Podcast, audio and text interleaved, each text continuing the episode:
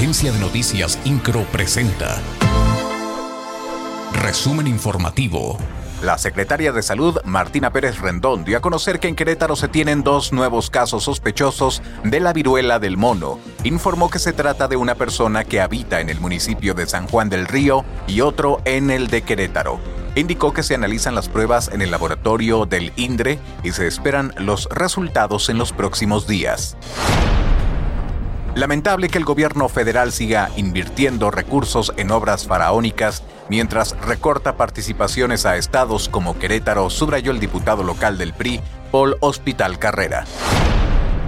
La secretaria de Turismo Estatal, Mariela Morano Campo, dio a conocer que ya se recuperó el turismo que se tenía en Querétaro antes de la pandemia en 2019.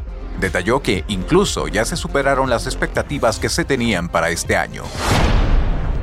La secretaria de Salud Martina Pérez Rendón mencionó que sí existen las condiciones necesarias para que este año se lleve a cabo nuevamente la Feria Internacional Ganadera de Querétaro. Indicó que esto se podría lograr solamente si no surge una nueva variante del virus COVID-19 que pudiera poner en riesgo la inmunidad de la población. La Fiscalía Especializada en la Investigación y Persecución del Delito de Feminicidio informó que se detuvo con orden de aprehensión a un hombre que posiblemente intervino en la muerte de una mujer en el municipio de El Marqués. El detenido se encuentra a disposición de la autoridad judicial para que en las próximas horas en audiencia inicial se solicite su vinculación a proceso por el delito de feminicidio. INCRO, Agencia de Noticias.